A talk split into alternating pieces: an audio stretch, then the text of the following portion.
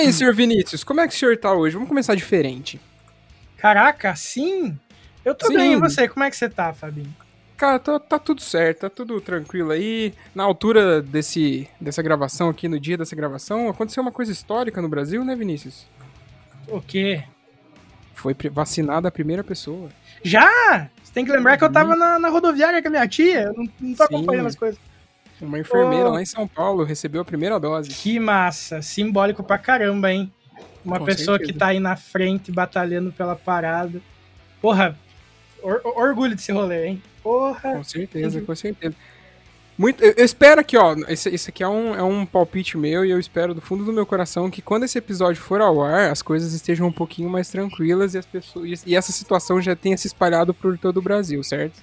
Sim, com certeza.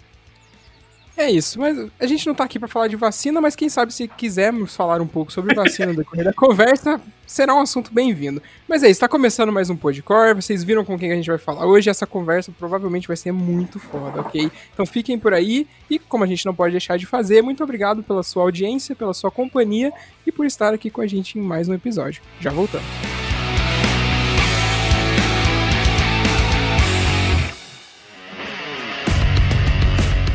E aí, rapaziada, bora falar do nosso mais novo parceiro? Caras, é com imensa satisfação que nós anunciamos que a Refuse, que é uma marca lá de Guarulhos em São Paulo, que desde 2017 cola junto com a galera do Underground, agora também cola junto com a galera do Podcore, demorou? E cara, para vocês ficarem inteirados um pouquinho do que vocês encontram na marca, vocês encontram camisetas, regatas, bermudas, shoulder bags, chaveiros, canecas e, mano, tudo isso que eu falei com uma estampa mais louca que a outra. E claro, com aquele precinho que a gente adora pagar num pano de boa qualidade. Demorou? Caras, vocês encontram os caras no Instagram por Use Refuse, é só jogar na busca que vocês vão encontrar os caras. E claro, no site www.userefuse.com.br e só chegar, comprar, vestir e ficar bonitão, demorou? Cara, não perde tempo que a qualidade é monstra demais. Falou, vamos pro episódio.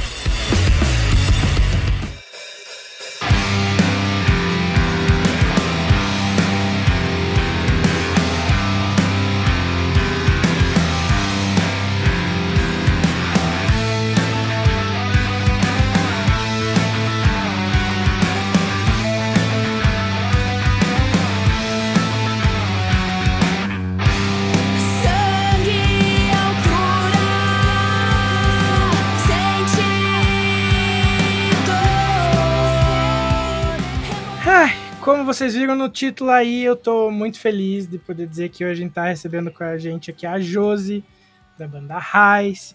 Eu tô realmente muito feliz de você estar aqui com a gente hoje, Josi. Pra gente é uma grande conquista, porque a gente já queria gravar com você fazia muito tempo, muito tempo. E sempre que a gente ia é, começar a montar a pauta do mês, tinha alguns nomes, né, que já tava, já tinham, tipo, oh, tem como a gente gravar por causa que a gente vai lançar não sei o quê. E daí foi indo, foi indo, mas é com muita alegria e orgulho que eu digo que a gente tá podendo conversar com essa pessoa incrível, que todo mundo só tece elogios. Então, Josi, seja muito bem-vinda. Sinta-se à vontade, se apresente, a casa é tua. Olha, muito obrigado mesmo. Nossa, eu que agradeço. É, obrigada e pelo convite, né? E já queria agradecer de cara que vocês acertaram o nome, a pronúncia, né, do nome da banda, assim, que todo mundo fala raiz, sei lá, Pergunta, é, não, pergunta como que é e tal. Então, vocês foram de, de primeira. Parabéns, obrigada.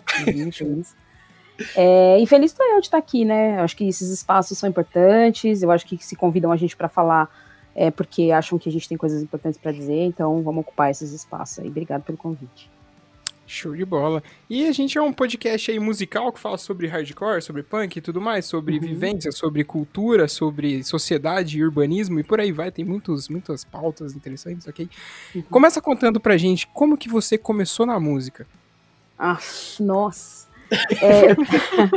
então, antes de começar a gravar, eu tava conversando com o Vini, aí ele, eu falei que eu sou de uma região no entorno de São Paulo, né? Que uhum. é, que é na Grande São Paulo, em uma cidade chamada Itapevi. E assim, e aí eu comecei a tocar, eu tava no ensino médio. Eu sempre quis tocar, né? Eu tinha guitarra antes de pensar em ter banda, em sonhar com a possibilidade de tocar. É, que eu comprei uma guitarra, não vou falar qual, porque, enfim, eu passava algumas vergonhas com ela na época, mas enfim, é o que, foi o que deu. É, foi o que deu na época para comprar e tal. E, e aí no ensino médio eu conheci uma amiga, né, que depois, mais tarde, seria uma grande amiga. E aí a gente montou uma banda, é, ela no baixo, a, a Priscila no baixo, o Fábio na bateria e eu guitarra e vocal, e ela também baixo e vocal, né, e que chamava Gritos Aflitos. Inclusive, é, tinha, a gente tem, a gente lançou umas oito músicas numa coletânea e é, chamada Protesto Punk em 98, alguma coisa assim, com descarga, umas outras bandas assim, que já tinham nome na época, né, umas bandas maiores e tal. Uhum. E foi assim que eu comecei a tocar em banda, né? No ensino médio. Nossa, eu acho que todo mundo meio que começou nessa vibe do, do- do- Tipo, quando começa a criar a própria. É... Putz, me fugiu a palavra, a própria identidade, Identidade. né? É. Tipo, acaba. Eu tinha uma, uma tonante coisa mais linda que só pegava um captador, o outro pegava com chiado. Era uma maravilha. Era a Jennifer a minha, já que você, você revelou a sua, eu vou revelar também. Nossa, eu- eu- e se eu te falar que eu, eu, eu cheguei a tocar, fazer show com uma Jennifer, porque ela era melhor que a minha. Não, então, mas aí depende, né? Quando a gente fala, ah, é Jennifer. é, Outro dia, uma, uma amiga é, falou assim, não, Jennifer é da hora e tal. Mas assim, eu acho que você tem que mostrar o contexto da coisa, né? Eu comprei uma, É. Eu comprei uma Jennifer de segunda mão de um cara que comprou nas Casas Bahia e pra tocar forró. Muito Isso. específico. Isso, só pra saber, assim, como, né? Porque a gente precisa contextualizar. tá? Então, não é qualquer Jennifer, é essa Jennifer. É, a Jennifer desse meu amigo era daquelas que ele tinha a chavinha seletora, mas ele tinha aquela, aqueles outros é, botãozinho que você podia deslizar pra cima ou pra baixo pra nivelar alguns alguns é, aspectos específicos que eu não, honestamente, eu não vou lembrar o que que era. Mas ele tinha uns quatro desses, três desses, uma coisa assim. É, eu acho que não, eu não lembro mais. acho que- É, é um modelo muito, muito school o negócio. E tipo, depois da é, Gritos Aflitos, né? Isso. Como é que seguiu essa, essa, esse andar aí? Então, eu tava no Gritos Aflitos ainda, e aí eu conheci as meninas do Cosmogonia, na década de 90 ainda. Uhum. E aí eh, tocava a Elisângela, a Raquel e a Débora, que era baterista também na época do Dominatrix, já era baterista do Dominatrix. E, e aí a, ela, a gente fez um show juntas, e aí depois elas me chamaram pra tocar, porque elas queriam, elas queriam ter sempre mulheres tocando, e o guitarrista era um cara, assim, né? Então era um cara que sempre ajudava, né? Não é que elas iam tirar o cara, não, calma. É que, é que o cara sempre ajudava. Enquanto não conseguia uma mina, ele sempre ficava dando uma força e tal. E aí elas me chamaram, eu entrei no Cosmogonia em 98, 99, eu não recordo exatamente, mas final, final da década de 90.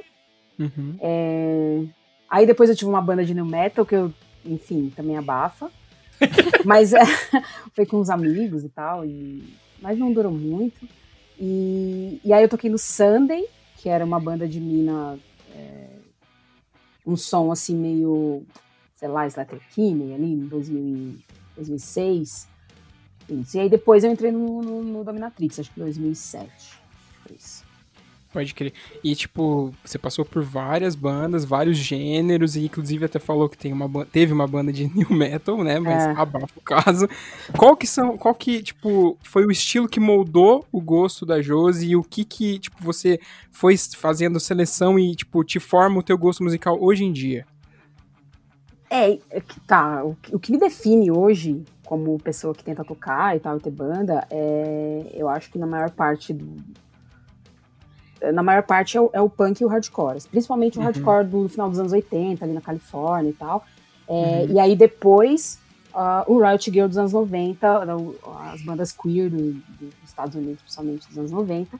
Uhum. É, mas eu tive muito, assim, é, eu acho que, que eu nunca consegui fazer e que eu sempre quis, porque é uma coisa que talvez hoje eu carregue um pouco na- na- nas coisas que eu crio na guitarra, que é o, o emo dos anos 90 e bandas que tinham alguma pegada meio emo dos anos 90, assim, mas que eram mais pesadas, tipo Boy Satisfied, por exemplo. Aham.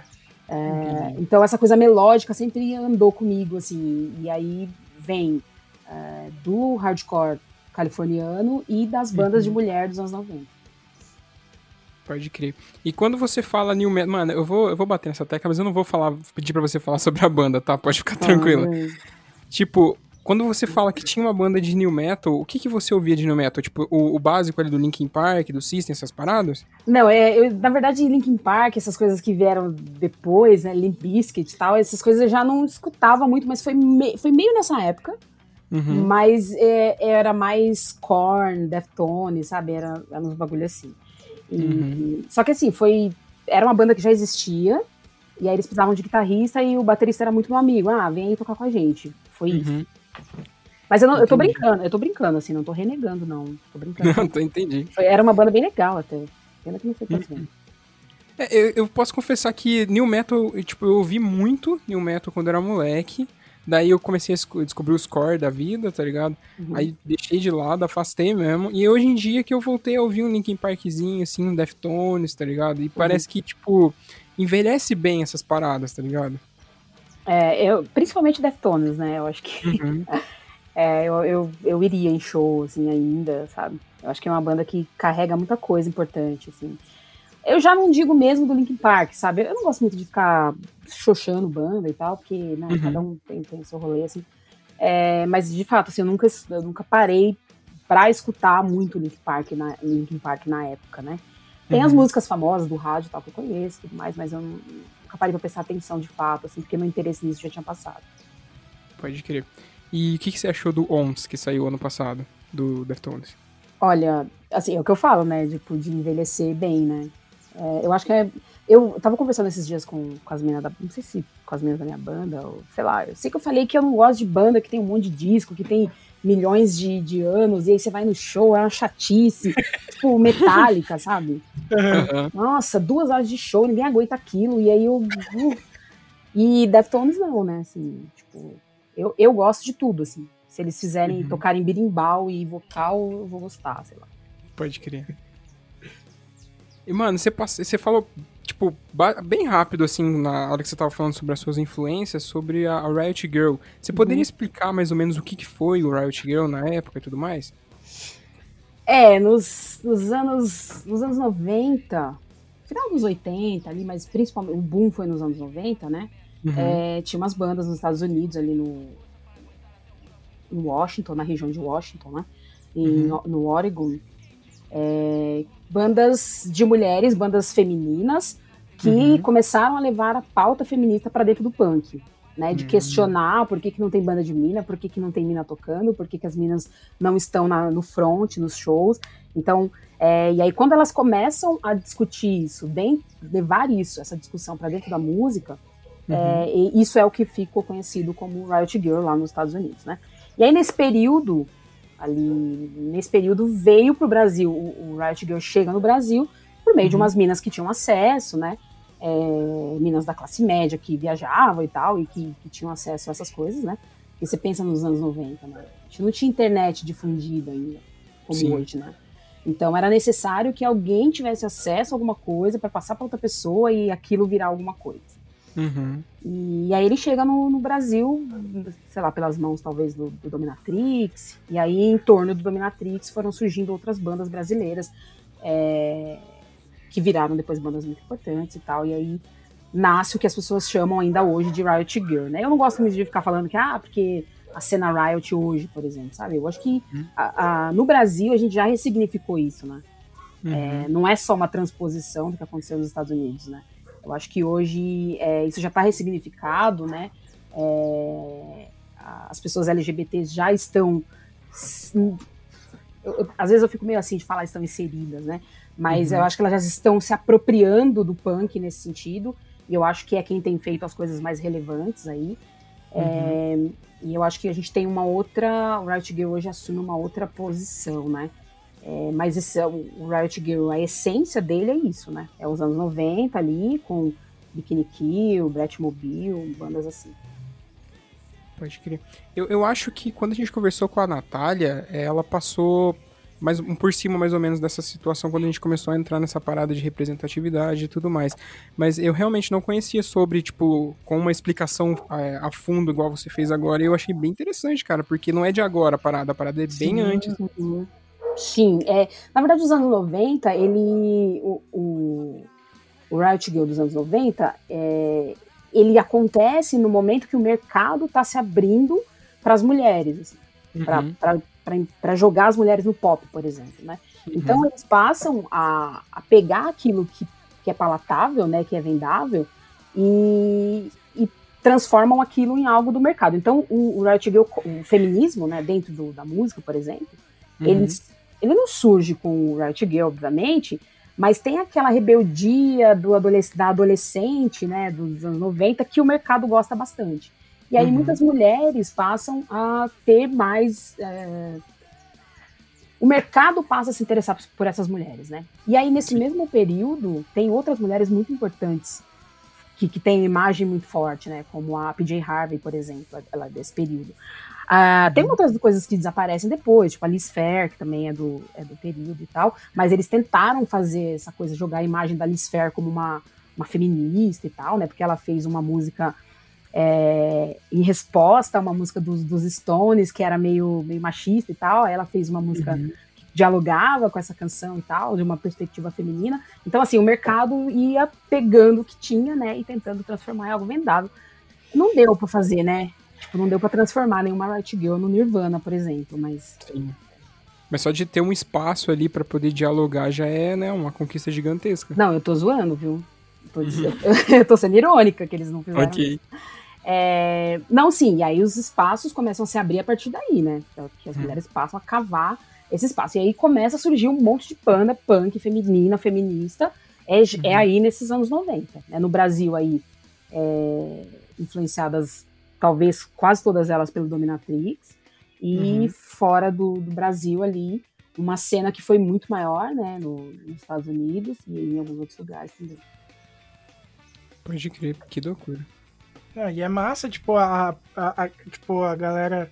Porque a gente, a gente sabe que, querendo ou não, aqui no Brasil, devido àquele, àquele boom, assim, da, do, do hardcore, do emo lá nos anos 2000, Uhum. Tudo que se sabia do emo era aquilo que era mostrado na TV e ainda assim tinha muito muito do que a gente chama do, dos, dos aqueles caras que bancam o truzão do negócio, né? Que é os que é babaca e tal, que querem é, é, que pregam intolerância e tudo mais, porque querendo ou não, a gente sabe que to, todo lugar tem suas frutas podres, né?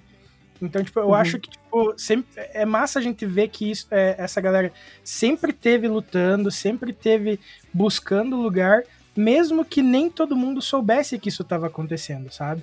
Uhum. Porque, mano, é, tipo, eu, eu, que nem o Fábio falou, eu não, eu não sabia dessa explicação também tão, tão, tão a fio, assim, né? Tão de, forma, de uma forma tão didática. E eu fico, tipo, eu fico, tipo, me sentindo feliz, sabe? Tipo, caraca, ainda bem que a galera não, não, não desiste de, de, de lutar pelas paradas, sabe? Porque hoje em dia a gente vê muito também, tipo, aquela galera que que, tipo, fala uma coisa na, nas redes sociais, mas na vida pessoal é uma completa babaca, assim, sabe? Uhum. Tenho, tenho alguns conhecidos, assim, que você vê que o discurso é gente, sério que vocês vão viajar nessas férias? Sério que vocês estão indo em barzinho, não sei o que, não sei o que? Aí a pessoa posta nos stories lá pros melhores amigos, ela num barzinho e tudo mais. Então é massa ver que, tipo, que as pessoas que realmente lutam por uma coisa verdadeira não desistiram a ponto de que, tipo, foi, foi germinando cada vez mais pessoas para lutar por isso. E hoje em dia é, é tipo uma parada que a galera, só os boca abertos, sabe, que ainda tem aquela resistência contra. Mas eu acho que o rock em si é, não tem essa parada tipo, ai, não gosto de rock com voz de mina. Mano, o rock é a voz das pessoas que têm alguma coisa para falar, sabe? Então eu acho que se você tem uma coisa para falar e você quer dizer, você tem que ir lá e fazer, sabe? Independente do que vão vão Ai, mas sério, você tocando esse tipo de música, mano, ligo foda-se, sabe? Uhum. Eu fico muito feliz dos artistas que têm surgido, tipo, que eu falei, eu, é, pô, eu não sei, eu, pelo menos é a primeira vez que eu escutei é, falar sobre, por exemplo, uma banda de drag queen, por exemplo, banda uma, uma drag queen cantora e tal dentro do gênero do hardcore, que é a Naja White, sabe? Uhum. É uma parada que eu achei super foda, mano. Eu tô super empolgado pro EP dela e tal. E, você, e antigamente não era uma coisa, entre aspas, vamos, entre aspas, gigantescas, né? Uma coisa normal, porque a galera era super preconceituosa, sabe? Uhum. É, na verdade, assim, é, tem uma. essa coisa de. do Riot Girl, por exemplo, surge também com essa ideia, né? Tipo, ah, a menina não sabe tocar, a mulher não sabe tocar, então a gente vai tocar E as bandas, a preocupação inicial é, nunca foi com o som, assim, sabe? Nunca foi em, de fato se você é, fez um curso de música ou algo desse tipo, sabe? A ideia uhum. era tentar fazer música é, para transmitir a, as coisas que você pensava, que não seriam faladas de outra forma por outras pessoas, né? E, e aí você pensa assim, né? Mesmo nos anos 90, mesmo com esse discurso, por exemplo, é, que parece libertador, né? Ah, a mulher tocando e tal. É, nos anos 90, por exemplo, não tinha pessoas pretas. Né? Sim, Você ia no uhum. show, não tinha gente preta no show de hardcore, por exemplo. Era um negócio bastante classe média, branca. E aí eu tô falando especificamente aqui de São Paulo, né? Uhum. É, então, a gente, por isso que eu falo, hoje, para mim, as dissidências é o que, fa que, fazem as coisas mais relevantes, né? As mulheres, fala, é, o feminismo das mulheres jovens, sobretudo na música, né? E, e as dissidências, né? A, todas as siglas aí do. Ou todas as siglas não, né? Todas as letras aí do, do LGBT. E, e, é uma coisa que me, me encanta bastante também ver. Porque de, de verdade, assim, cara, rock de homem branco, classe média, hardcore, já me cansou, assim. Não sei se eu quero escutar mais um cara falando de amor. Porque Sim. ele não tem problema nenhum na vida dele para cantar mais, sabe? É, e aí o punk, por exemplo, que nasce que nasce da, na, nas periferias, né, para falar da, da realidade do, dos operários, por exemplo, é, hoje o punk está misturado com o hardcore, né, não o punk em si, porque ah, existem as cenas punks ainda rolando nas periferias ainda, mas aí o que ficou, o que ficou de por cima, né, o que emergiu para a gente ver, principalmente depois do emo dos anos 2000, é, é o homem branco falando de amor, assim, isso de fato não me interessa mais, principalmente dentro do, do punk do hardcore. Sim. E, e, é, e, é muito bom mesmo, tipo, você vê é, é, tipo, as mensagens finalmente sendo escutadas e chegando no público, sabe? Porque como a mídia vendia muito, que nem você falou, cantar, cantar sobre amor, por exemplo, você não escutava um, um grito de, de revolta, um, sabe? Tipo, no meio daquelas músicas, assim. Uhum. Então eu acho que eu vejo a música com papel, tipo, muito, muito foda ultimamente, ao ponto de que eu sempre fui aquele cara que sempre, que nem eu falei, eu, sou, eu escuto álbuns, assim, sabe? E eu comecei a fazer umas playlists, assim, de banda que eu tô conhecendo agora, tipo, da, das bandas que a Nath, da, do Bioma, indicou, por exemplo, assim, e fico, cara, tipo, quanta, tipo, mensagem foda, quanta coisa foda que todo mundo devia ouvir, mas é aquela coisa, sabe? Tipo, ah, pelo menos tem agora, sabe? Eu, uma coisa que me reconforta muito, assim, pensando no quesito sociedade. Tipo, me reconforta um pouco saber que tem pessoas gritando com a sua voz, a sua mensagem, sabe? Porque era uma coisa que não tinha, então eu, eu fico feliz de saber que é aquela coisa, a sociedade tem muito que amadurecer, porque a sociedade é muito preconceituosa, é machista, uhum. é... enfim, a gente, a, a gente sabe, né? Mas eu, tipo, me reconforta um pouco saber que cada vez mais as pessoas estão tendo voz para cantar a sua verdade. E, tipo assim, que nem eu falei já hoje, tipo, foda-se se vai vender pro, pro, pro, pro homem médio branco, sabe? Eu quero mais é que as pessoas cantem a sua verdade e as suas revoltas, porque eu acho que só assim a sociedade vai caminhar, assim, sabe? Porque a música, como, como seu papel de arte, tem, tem muita influência nisso. Uhum. E, e essa coisa de se vai vender para o homem hétero branco e tal, é, eu acho que o mínimo, né, que essas pessoas podem fazer, assim, é, é reconhecer o lugar que elas estão e apoiar essas bandas. Então, se ela vai comprar, eu acho que é o mínimo que essa pessoa pode fazer, né? Que ela tem acesso, ela tem a informação, ela tem o dinheiro. Eu acho que, que é assim que a gente apoia as coisas que a gente quer apoiar, né? Porque Sim. a gente vê, por exemplo, também é, muita gente se aproximando do, do, das bandas de mina, né? Porque agora também dá status você chamar uma banda de mina para tocar. Então eu acho que uma, uma, uma forma mais sincera, talvez, de, de, ajudar essa cena feminina LGBT aí é, é comprando, né, a, as uhum. coisas de fato, né? Já que eles podem, assim. É engraçado isso porque muito, há um tempo atrás as pessoas não chamavam por serem bandas de Minas e hoje as pessoas chamam muitas das vezes por conta desse lance da, do duplo, não é duplo sentido, mas é, de interesse, igual você acabou de falar. É, é que dá status, né? Tipo, ah, Sim. nossa, eles são legais, eles chamam a pessoa. Ela, eles chamam banda de mina. E às vezes acontece de chamarem uma banda de mina, e aí aquela banda não pode, sabe? E aí tá bom. Uhum. E aí não chama mais ninguém também. Não, mas eu tentei, eu chamei uma banda de mina, sabe?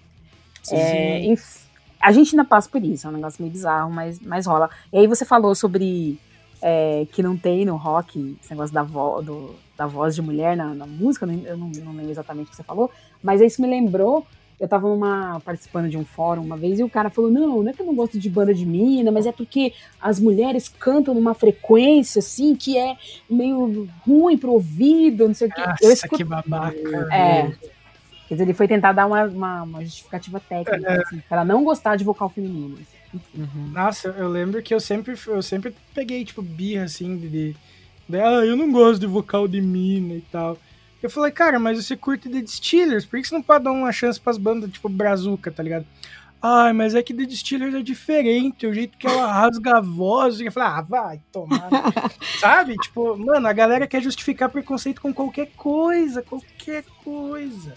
É. Pois é, né? Não, aí tem. Enfim, mas é, tem de tudo, né? A gente podia ficar aqui a, é, a semana é. inteira falando disso, porque eu já vi gente falando que gosta de. Gente que gosta de Distiller também, que não gosta de.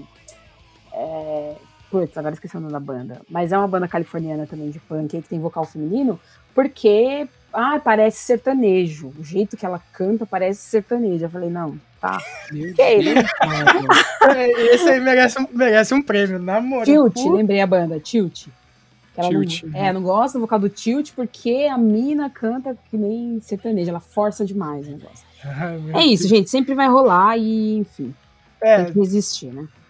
Esperamos que cada vez mais role com uma frequência menor até se extinguir, né? Mas a gente sabe que é difícil porque é uma parada que, infelizmente, tá muito enraizada, né? É. É. Já... é. Desculpa não, não. te cortar, perdão.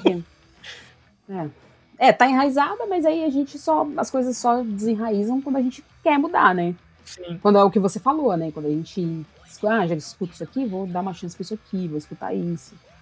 Né? É, tentar olhar para as coisas com, com um olhar menos preconceituoso, mas é difícil, né? A gente sabe que no Brasil parece que as coisas pioram, né? A gente, uhum. a, gente pensa que tá caminhando para frente e a gente tá voltando no tempo, então sei lá. É, ainda mais agora nesse esses últimos anos aí que parece que tudo retrocedeu, né? Pois é. Mas, já que estamos falando de sociedade e tudo mais, é, você é professora, né, Josi? Nossa, como, vocês descobriram isso, gente? como, como que surgiu esse desejo de ser professora e como é ser professora nos tempos atuais que a gente é. vive? Não só pela parte da pandemia, mas a, a parte da pandemia também, porque eu imagino que foi uma puta adaptação, né?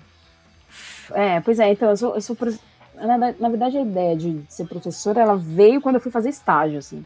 Porque eu, fui, uhum. eu fui fazer letras pensando em ser tradutor intérprete, em ser é, revisora, não, mas sala de aula nem pensar. Uhum. E aí eu, mas aí eu pensei assim, bom, eu, eu, sou pobre, né? Eu tenho que ter um plano B, então eu vou fazer licenciatura também, porque vai que, né? Uhum. E, e aí, e na, no curso que eu fazia, que eu fiz, né, é, a, o bacharelado era separado da licenciatura. Então eu, eu podia fazer as matérias do bacharelado e depois definir se eu queria fazer licenciatura ou não, porque é o que precisa para ser, ser professora. Né? Uhum. E, e aí, quando eu fui decidir abrir a licenciatura, e tive, tinha umas matérias tinha estágio para fazer. E aí eu fui para a sala de aula, né? E não era nada do que as pessoas falavam, porque tava uma onda de que, nossa, o aluno bate na professora, ou a, a aluna. Acontece isso? Claro que acontece, estou dizendo que não acontece. Mas a, na minha cabeça era aquela mentalidade de que acontece o tempo todo em todos os lugares, sabe? Uhum. É, e aí, assim, eu, eu, peguei, eu peguei umas salas, assim, que eu ficava, meu Deus, é possível, isso são crianças, olha que bonitinho, isso aí, não. aí, beleza, aí eu, tipo, antes de terminar a faculdade, eu eu fui pra sala de aula, assim, e eu, eu acho que eu, eu sempre tive muita sorte, porque essas coisas que eu tô dizendo de violência na escola acontece, e acontece por conta de descaso do governo, que a gente sabe como é que funciona. A gente uhum. sabe que o modelo de educação, que é meio do iluminismo, né, pós-Revolução Francesa, lá, ou antes da Revolução Francesa, a gente ainda continua reproduzindo o mesmo modelo, né? Tipo, o professor lá uhum. na frente, os alunos olhando e tudo mais. Então, esse modelo, a sociedade mudou, as crianças mudaram, assim, não, não serve muito mais, sabe? Uhum. E, e eu acho que é isso. Então eu tive muita sorte, a maior parte dos confrontos acontece por isso, né? Porque a gente quer. É, o professor, ele é levado a, a, a achar, a entender que ele carrega o conhecimento e que o aluno tem que aprender, sabe? Que ele tem uma coisa importante para fazer e que o aluno tem que fazer. Então os conflitos nascem também por aí, né? E aí eu, eu sempre tive muita sorte, porque como eu sou zoeira, e eu. Os alunos, assim, eu sempre me, me dei muito bem, então eu nunca tive problema. Uhum. Também nunca, estudei, nunca dei aula em escola que tivesse grandes problemas, tem problemas, eu sempre trabalhei na periferia. Uhum. É, a gente tem problemas, né? Muitos, muitos. A maioria por questões de infraestrutura, não tem nada para o aluno, só tem grade lá, ele fica o dia inteiro lá com o professor falando. É difícil, né? Para um, Sim, um sim. adolescente, por exemplo, que tem um celular com o mundo ali para ele, né? Para Uhum. ela. Enfim, mas eu, eu gosto muito. Foi assim que eu virei professora. É, eu gosto muito e tenho me dado muito bem com isso, assim. E quando que você começou a lecionar? Em 2000, 2010. Então são 10 anos de sala de aula já, presenciando de inúmeras coisas. Sim, inúmeras coisas, é, das mais meigas e legais, as coisas, a coisas extremas, assim. É, E é isso, né? Enfim, aí sobre a pandemia, especificamente, o ano passado foi um ano diferentão para todo mundo, né? E eu dando aula na periferia, dou aula para ensino médio escola particular, dou aula em cursinho e dou aula na periferia para ensino básico, educação básica, né? Uhum. E, e aí eu tinha 160 alunos no presencial e participando comigo na, online. Quando virou a pandemia, a gente, eu tinha sete. Caraca. Nossa. É, na escola particular, a gente conseguiu manter ali uma média de bem alta, né, de participação e tal. Mas na escola pública não rolou em São Paulo, não. Assim, tem gente que diz que rolou em algum lugar, eu não sei onde. No ensino fundamental, é, os alunos desapareceram por diversos motivos, né? Sim, sim. Mas, de fato, meio que não rolou aula em São Paulo. Assim. E o governo conta aí que rolou, né? Eles Uhum. falam que foi um sucesso, mas eu, assim, na- eu não vi, eu não presenciei essa parte do sucesso. É isso que é foda, né? Eles conseguiram é, politicar até o futuro das, da- das crianças, né, velho? Puta aquela vida. É, isso, isso é uma parada que me irrita pra caramba, mas enfim. E é o que é uma grande. Na verdade, isso aí, né? De, de- deles ficar, o, o Dória em São Paulo, né? O Dória é o governador. E ele Uhum. contar, e nossa, foi muito legal, e o secretário o tempo todo falando que, nossa, foi um sucesso, é um contrassenso. Então, o fato deles é, estarem nesse momento agora fazendo tanta questão de que o professor volte para a sala de aula, mesmo sem vacina. Então, já, de- já determinaram aqui em São Paulo que as aulas presenciais vão começar dia 1 de fevereiro e o professor não, a professora não serão vacinados é, agora não estão no grupo prioritário e vão voltar presencial. Então, assim, mas se o, se o ensino remoto foi um sucesso, por que esse desespero? Por que não esperar a vacina? Certo? Né?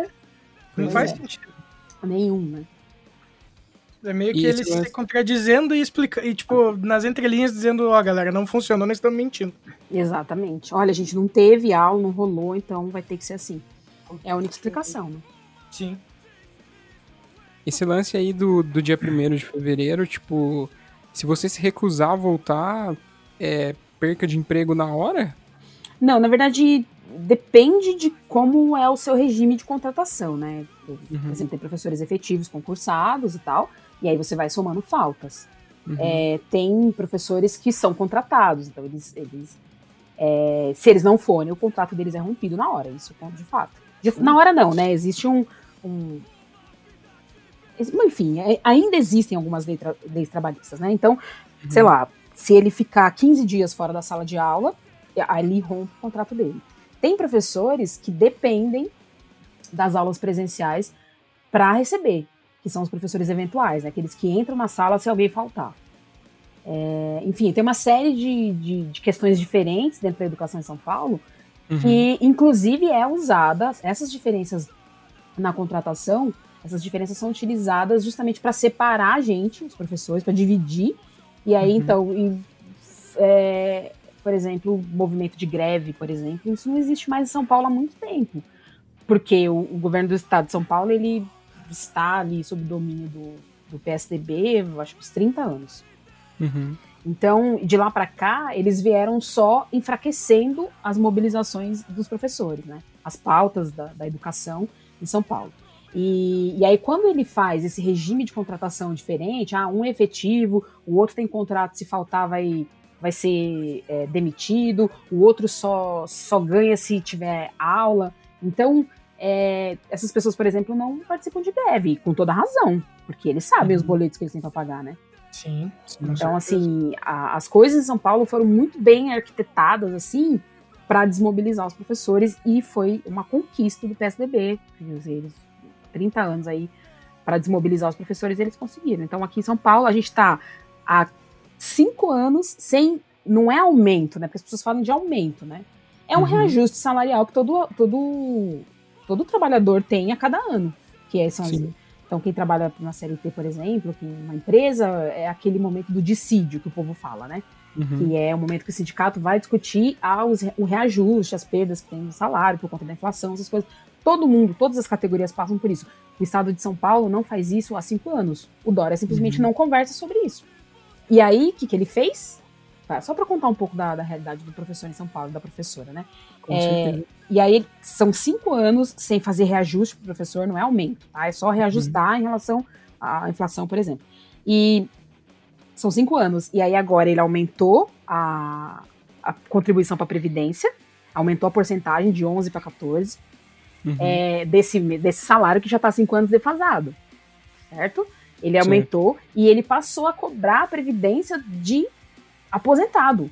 A pessoa Meu trabalhou. Deus. A professora trabalhou. a pessoa, a pessoa trabalhou a vida inteira pagando previdência, né? Uhum. para se aposentar. Agora ele começou a cobrar isso. O governo do Dória em São Paulo começou a cobrar a previdência de quem já se aposentou. Então, assim, é a situação que está em São Paulo. E aí agora ele deu, colocou um monte de dinheiro, vai ter um monte de propaganda aí na televisão falando que, nossa, vai ter muita tecnologia no estado de São Paulo. Quer dizer, o dinheiro tem, né? O dinheiro uhum. tem, mas é isso. O professor de fato, principalmente em São Paulo, não é valorizado. Cara, eu fico pensando, se toda essa informação que você falou em dois minutos pra gente chegasse em toda a população de São Paulo, tá ligado? Então, eu sei lá, eu sou muito descrente em relação a isso, sabe? Porque hoje em dia as pessoas escutam as coisas e elas não querem escutar, elas não querem saber, sabe? Uhum. É mais fácil negar, né? É, é muito fácil negar. Então, eu lembro que no começo da pandemia, é, o que é uma, né, para você ver como, como que funciona essa relação, né, a imagem que o professor, principalmente falando aqui de São Paulo especificamente, né, uhum. é, a imagem que o governo passa do professor, é, quando começou a pandemia, acho que tinha um mês, assim, que a gente estava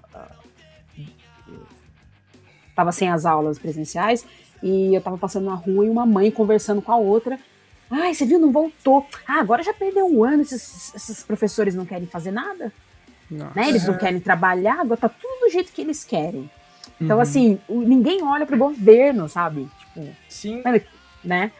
É, quem tá mais próximo, aquele que você pode xingar, aquele que você pode até bater, muitas vezes, que é o que acontece, é aqui, sobra para ele, né? E aí, no nosso caso aqui, são os professores. Sim, sim. E, não, e eu vejo isso pela minha família, porque, tipo, se eu for fazer as contas, assim, de de tias, assim, que tem, eu acho que entre tias e primas a gente deve ter umas 15 ou 16 professoras na família, sabe?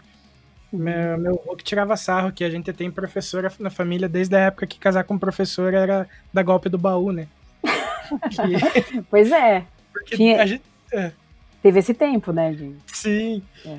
E daí, tipo, meio que a gente tem muita professora na família, assim, tipo, bem na real, eu acho que só tem professoras, assim. E daí, tipo, quando, quando se reunia as tias, ou quando a gente ia visitar alguma das tias, né? É, sempre tinha, tipo, alguém comentando alguma, alguma coisa assim, tipo, que o, o governo negou algum pedido de alguma coisa para os professores, ou negou algum direito dos professores, sabe?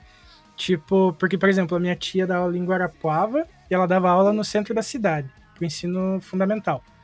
Aí, eu não lembro o que aconteceu, que foi demitido acho que três professoras do interior Aí a minha tia e mais uma professora foram realocadas para essa escola. Uhum. Elas pegavam o ônibus às 5 horas da manhã para chegar lá até perto das 7.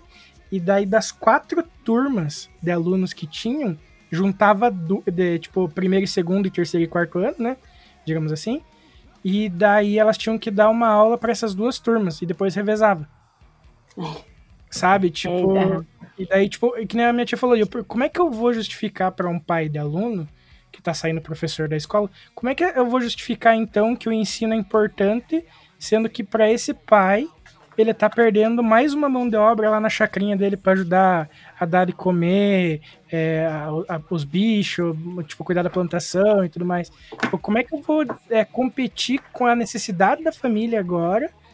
Tipo, para justificar, não, o, estudo é importante, mas nem o governo dá valor. É, então, e- é isso, né? E é uma das, das questões, assim, do, do Brasil. O Brasil é, é- O Brasil tem realidades muito diferentes, né? E, Uhum. Às vezes é um problema de quem mora nos grandes centros, assim, de, de, de achar que é tudo igual, assim. E- Uhum. E, rola muito isso mesmo. E na periferia, por exemplo, aqui tô falando de, da Grande São Paulo, né? Periferia de um, de um estado como São Paulo, é, eles abandonam a escola por conta de ter que trabalhar. Então, no ensino médio, eles já começam a trabalhar.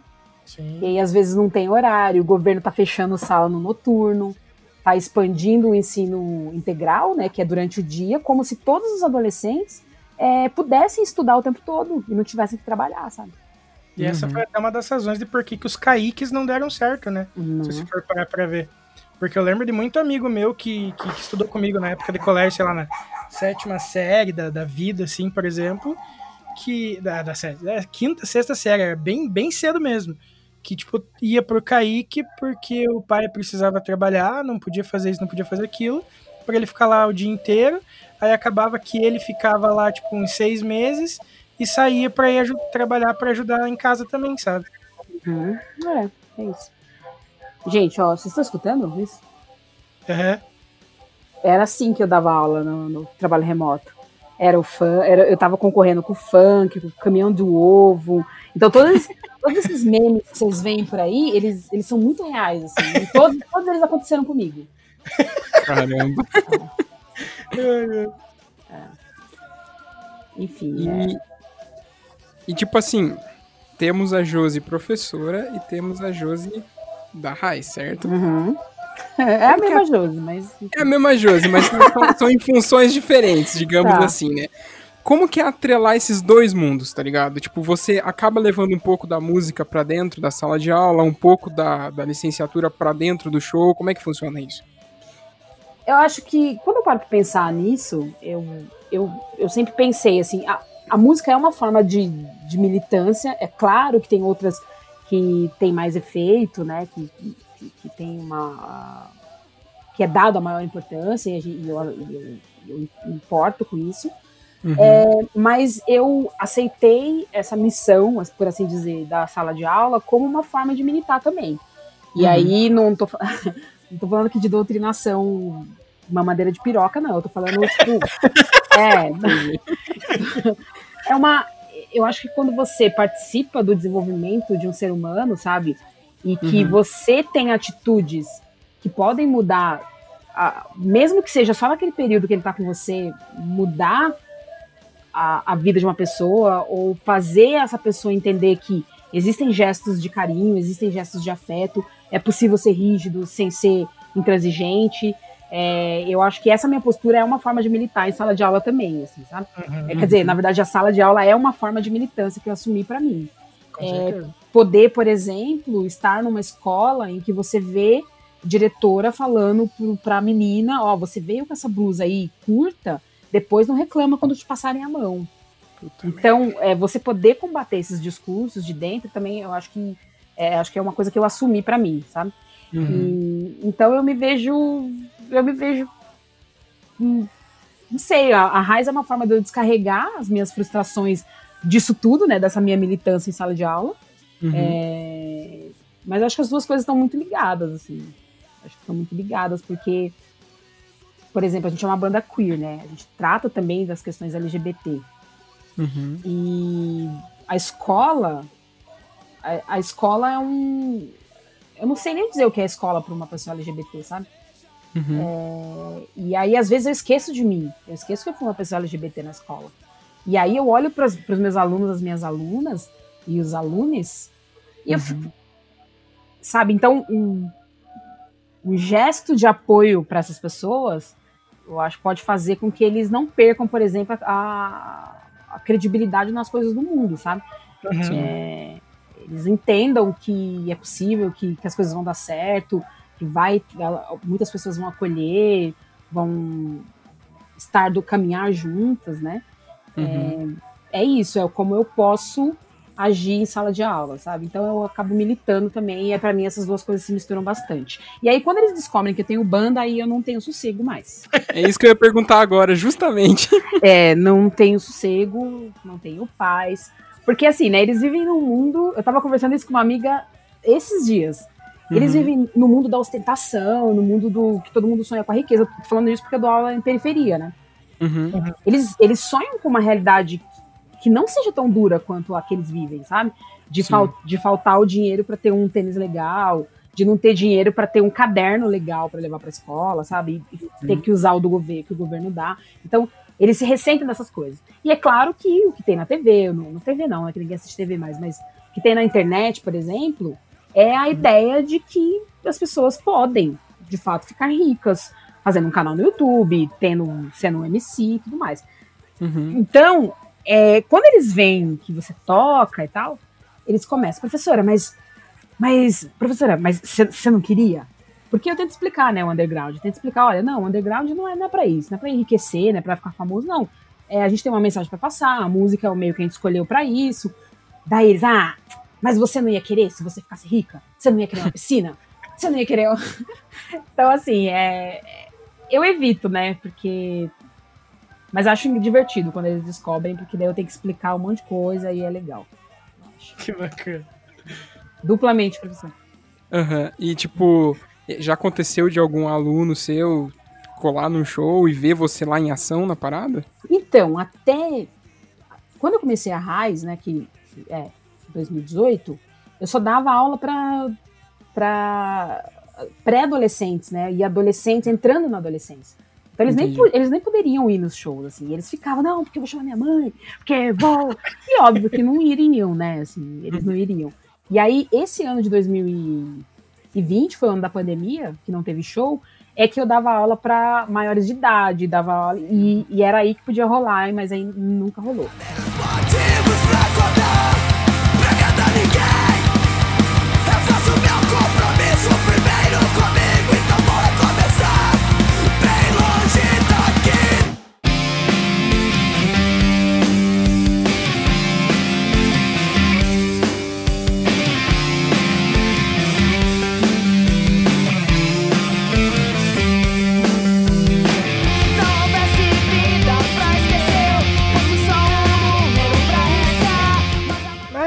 Já que tamo, tamo, estávamos falando de música e tudo mais, conta pra gente como surgiu a, a Raiz, Josi.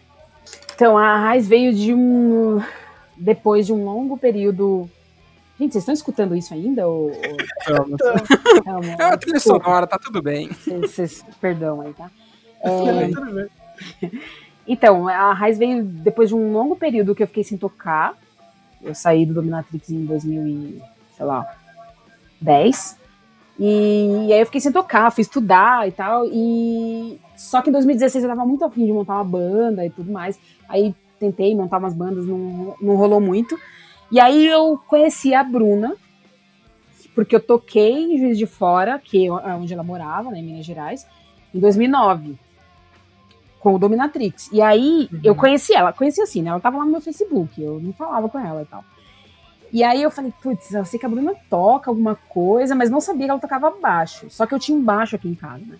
Uhum. Daí eu meio que fui seduzi-la. Eu falei assim, ó, oh, você não conhece ninguém que queira tocar? Pode ser uma guitarrista mesmo, porque eu tenho baixo aqui. Daí ela falou, eu. Foi assim. Daí a Bruna. E a Roberta é uma amiga de, de longa data, assim. A Roberta é uma amiga uhum. de desde a da adolescência, 16 anos, acho. Desde os 16. Ela morava em Brasília e a gente trocava cartas e tal.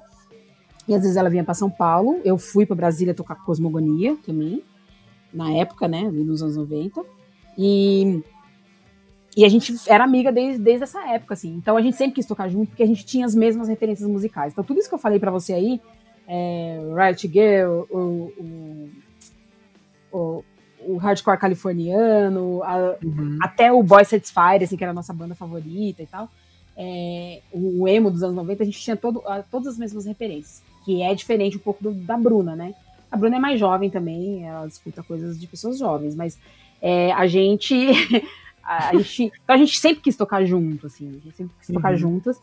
E tentamos também em outras bandas, acabou não rolando e rolou com a Raiz. E aí em 2018, foi em novembro de 2018 a gente fez nosso primeiro show.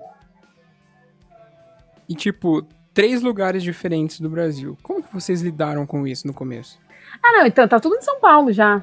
Ah, já tava tudo aí tava, já? Tava, não. Ah, é, tá. eu conhecia a Bruna em Juiz de Fora, mas quando eu falei com ela, ela já morava em São Paulo. Ah, tá. assim, eu tinha uma desconfiança de que ela morasse em São Paulo, mas de fato, na época, eu não sabia. Então uhum. eu, eu, pensei assim, eu vou ver se ela estiver morando em São Paulo, talvez ela queira, mas se ela não tiver, ela conhece um monte de gente de São Paulo, talvez ela indique. Então foi meio assim que eu fiz com a Bruna. E a Roberta já estava morando em São Paulo. Também. Entendi. E, tipo, nesse meio tempo, entre 2018 e. e né, até saiu o último single de vocês o, o, ano passado, como que você pode, tipo. É, deixa eu pensar numa palavra. Definir a raiz? Você tá falando em termos de som, assim? É, em termos de som, em termos de evolução, em termos de amadurecimento. Ah, tá, eu acho que a gente, a gente melhorou bastante porque a gente tá se encontrando, sabe? Uhum. A gente começa a tocar e são pessoas diferentes, é, que têm influências diferentes. No caso, eu e a Roberta, eu acho que casava bem, assim, a gente poderia tocar uma hardcore rapidão que as duas iam estar super satisfeitas, sabe? Mas uhum. aí tem a Bruna, que, é, que a gente queria muito tocar junto também, que a gente tentou uma outra banda, não acabou não rolando. E, e como acomodar essas coisas no som de cada uma, sabe? Uhum. É, no som de cada uma, não, desculpa. As referências de cada uma no som da banda. Uhum. E aí a gente começou e foi na loucura, assim. E aí, tanto que no primeiro ano, a gente fez o primeiro show em novembro de 2018. Em janeiro de 2019, a gente tinha um EP com seis músicas, gravado em seis horas. Uhum. Então, a gente foi meio assim no susto pra gente meio que existir, sabe? Uhum. E, e, eu acho que agora a gente tem tá se encontrando, sabe? A gente tem tá bem mais amadurecido, apesar do pouco tempo. Que eu acho que a gente já tem mais certeza das coisas que a gente quer, assim. A gente já se afinou, todo mundo, com as referências de cada uma, né? A gente já tá sabendo como lidar com isso. Então, acho que hoje a gente tá bem satisfeito, assim, do que tá rolando. Cara, isso, é, é, isso que você acabou de falar é um diferencial tremendo, porque tem bandas que não sobrevivem justamente pelo fato dos, das influências serem muito distintas, né? Uhum. Não, então, assim, a nossa sorte é que a Bruna tem a mente muito aberta, né? Uhum. E eu uhum. acho que o que ligava as três também, que é um, um, ponto interessante, são as referências de banda de mulher. Então, bandas de mina, todo mundo tinha as mesmas. Então, era o que Sim. ligava a gente. E a gente se concentrou ali naquilo que ligava a gente hum, a gente achou mais importante isso do que ficar preocupado com as coisas que afastavam a gente, né? E aí acho que tá dando certo. Pô, que massa. E, cara, é, vocês saíram também naquela coletânea Sangue Preto, né? Sim. E, tipo assim, usando a, a essa coletânea como norte, como que você enxerga essa visibilidade dentro do punk do hardcore? Essa visibilidade que essa coletânea deu para todo aquele movimento? Então, assim, essa ela sai no momento em que Claro, é um, é um momento, é, é, um momento bastante conturbado, né, para o mundo, assim. Eu acho que as uhum. Começam a olhar para as coisas quando acontecem nos Estados Unidos, né? Então, é, as pessoas pretas morrem todo dia nas periferias do Brasil, aí, assassinadas pela polícia, mas é preciso uma, uma grande comoção nos Estados Unidos para que as pessoas se comovam também nos outros lugares. E aí, uhum. quando essa coletânea sai, ela sai num momento de pandemia, assim, que que eu, eu, não, eu não, de fato, eu não tenho nem acesso, eu nem tenho como saber como é que isso foi distribuído. Então, assim, em uhum. relação à visibilidade, eu não sei como foi a divulgação. Eu sei que as bandas receberam e divulgaram é, para o seu público, ali, para as pessoas que, que, acompanham cada um. Uhum. E, mas, assim, eu, eu acho que a visibilidade e a importância para olhar para as questões do racismo e para a ausência de pessoas pretas dentro do hardcore, ela acho que ela já vem antes até dessa coletânea. Uhum. É, e eu falei para vocês, nos anos 90 eu olhava pro lado, não tinha ninguém preto no, no hardcore. Uhum. E, e, hoje eu posso ir no show da banda Punho de Maim, sabe? São pessoas uhum. pretas. Então, é, eu acho que essas coisas estão acontecendo porque as pessoas estão abrindo é, os espaços, né? As pessoas pretas estão cavucando esses, esses espaços e essa visibilidade acaba vindo, né? É, essa, essa, coletânea é uma coletânea importante, como outras ações também são, mas eu não consigo falar para você que tipo de porta ela abre, por exemplo, para quem qual é a banda que tá lá, sabe? Uhum. Entendi. E, tipo, como é que foi fazer aquele. Eu acho que a gente não chegou a conversar com alguém que tava naquela, naquela coletânea. Conversou já, Vinícius? Que eu lembre, cara. Pior que eu não sei, na real, memória é uma desgraça. Eu, eu acho que não. Eu posso. É, provavelmente, se alguém que participou aqui com a gente comentou sobre isso e tá. E eu tô falando que eu não lembro, me perdoa, porque eu realmente não lembro. A gente já gravou com uma, uma é. infinidade de galera. Mas, tipo, como é que foi aglomerar todas essas bandas? São mais de 20 bandas ali dentro, não é uma parada assim? Então, na verdade, sim, eu não. Eu, é o que eu falei, eu não tenho esse, esse conhecimento todo, sabe? Uhum. Porque eu não participei da produção da coletânea. Né? Ah, foi a. Isso, foi o Léo, da Derrota e tal é, uhum. e outras pessoas ali. O que aconteceu foi assim, o que eu posso falar da parte que eu participei, né? Então, uhum. é, a Bá, que toca na, que canta na Berta Lutz, lá de Minas Gerais, a Natália do Punho de Maí e eu, é, a gente foi convidada meio que para escrever um texto da introdução. Então a uhum. gente se uniu as três ali, pegamos a introdução que estava pronta, é, que é um instrumental da, da banda Derrota, e uhum. a gente passou a pensar nas nossas vivências, nos nossos sofrimentos, nas nossas angústias, né? É, como pessoas pretas e tal. E criamos um texto colaborativo, as três. E depois a gente fez a narração, a narrativa ali do. que tá na, na abertura, na introdução da coletânea.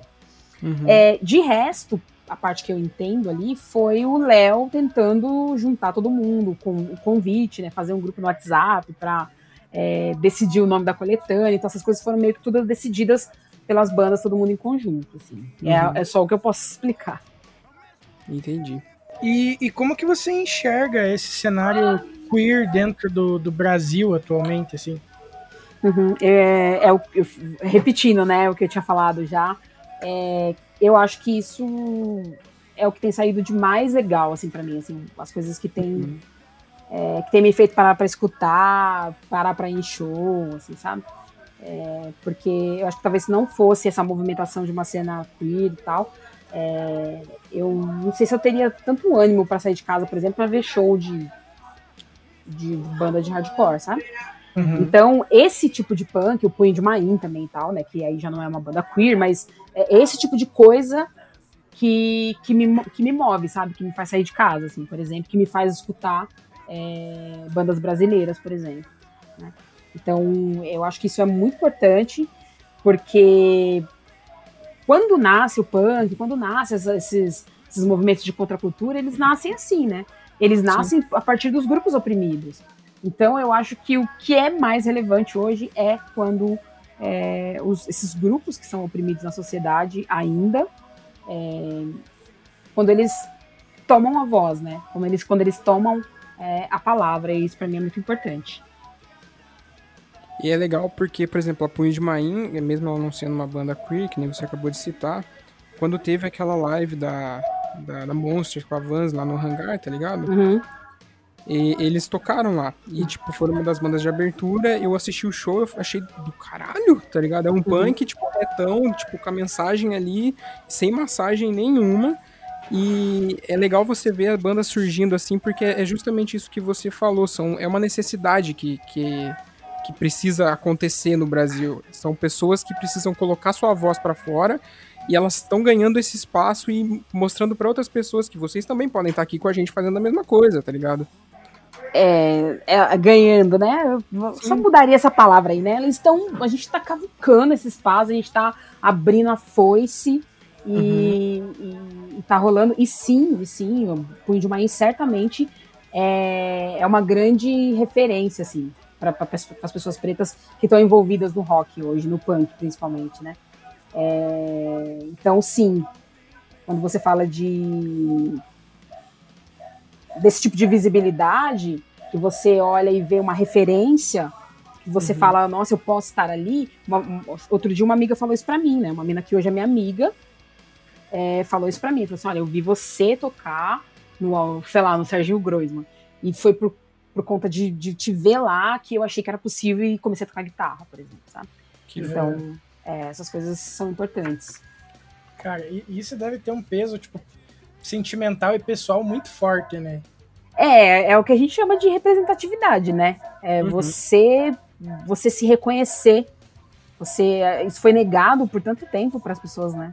Sim. negado por tanto tempo, então eu acho isso muito importante e eu não me canso de falar que é o que há de relevante dentro da cena das cenas punk hardcore. É, o que há de relevante é feito pelas pessoas pretas, pelas dissidências é, dentro do LGBT. E eu acho que isso que, para mim, né, sei lá, é isso que faz diferença para o mundo hoje. Assim, né? Eu não, tenho, não teria nenhum saco hoje de. Saco nenhum, né? Mas eu não teria paciência nenhuma de ouvir NX0, por exemplo, sabe? Uhum. Eu, não consigo, eu não consigo entender, não, não consigo conceber o NX0 nesse contexto de hoje, sabe? Não faz Sim. sentido, assim. É, hoje... é realmente. Pode falar. Pode, não, pode falar, pode falar. Eu falar que realmente hoje, hoje seria uma banda daquelas que, tipo, se surgisse, não. Se começasse, sabe, tipo, agora, no, no, período atual, assim. A galera não sei se ia dar tanta bola, assim, sabe? Porque eu acho que a galera tá buscando mais essa parada da, da mensagem, sabe? De, de, de sentir. De, que nem você falou, de se sentir representado ali, se identificar com aquilo, sabe? Tipo, poxa, eu, sei lá, eu tenho eu acho tão errado isso, isso, aquilo, não sei o que. Às vezes a pessoa se sente sozinha lutando, porque é, tipo, em, em, cidades do interior, por exemplo, né? Que nem eu dei o uhum. exemplo já hoje. Tipo, e daí saber que tem mais pessoas por aí com a mesma ideia, tipo, lutando pela mesma coisa. E sabe, você.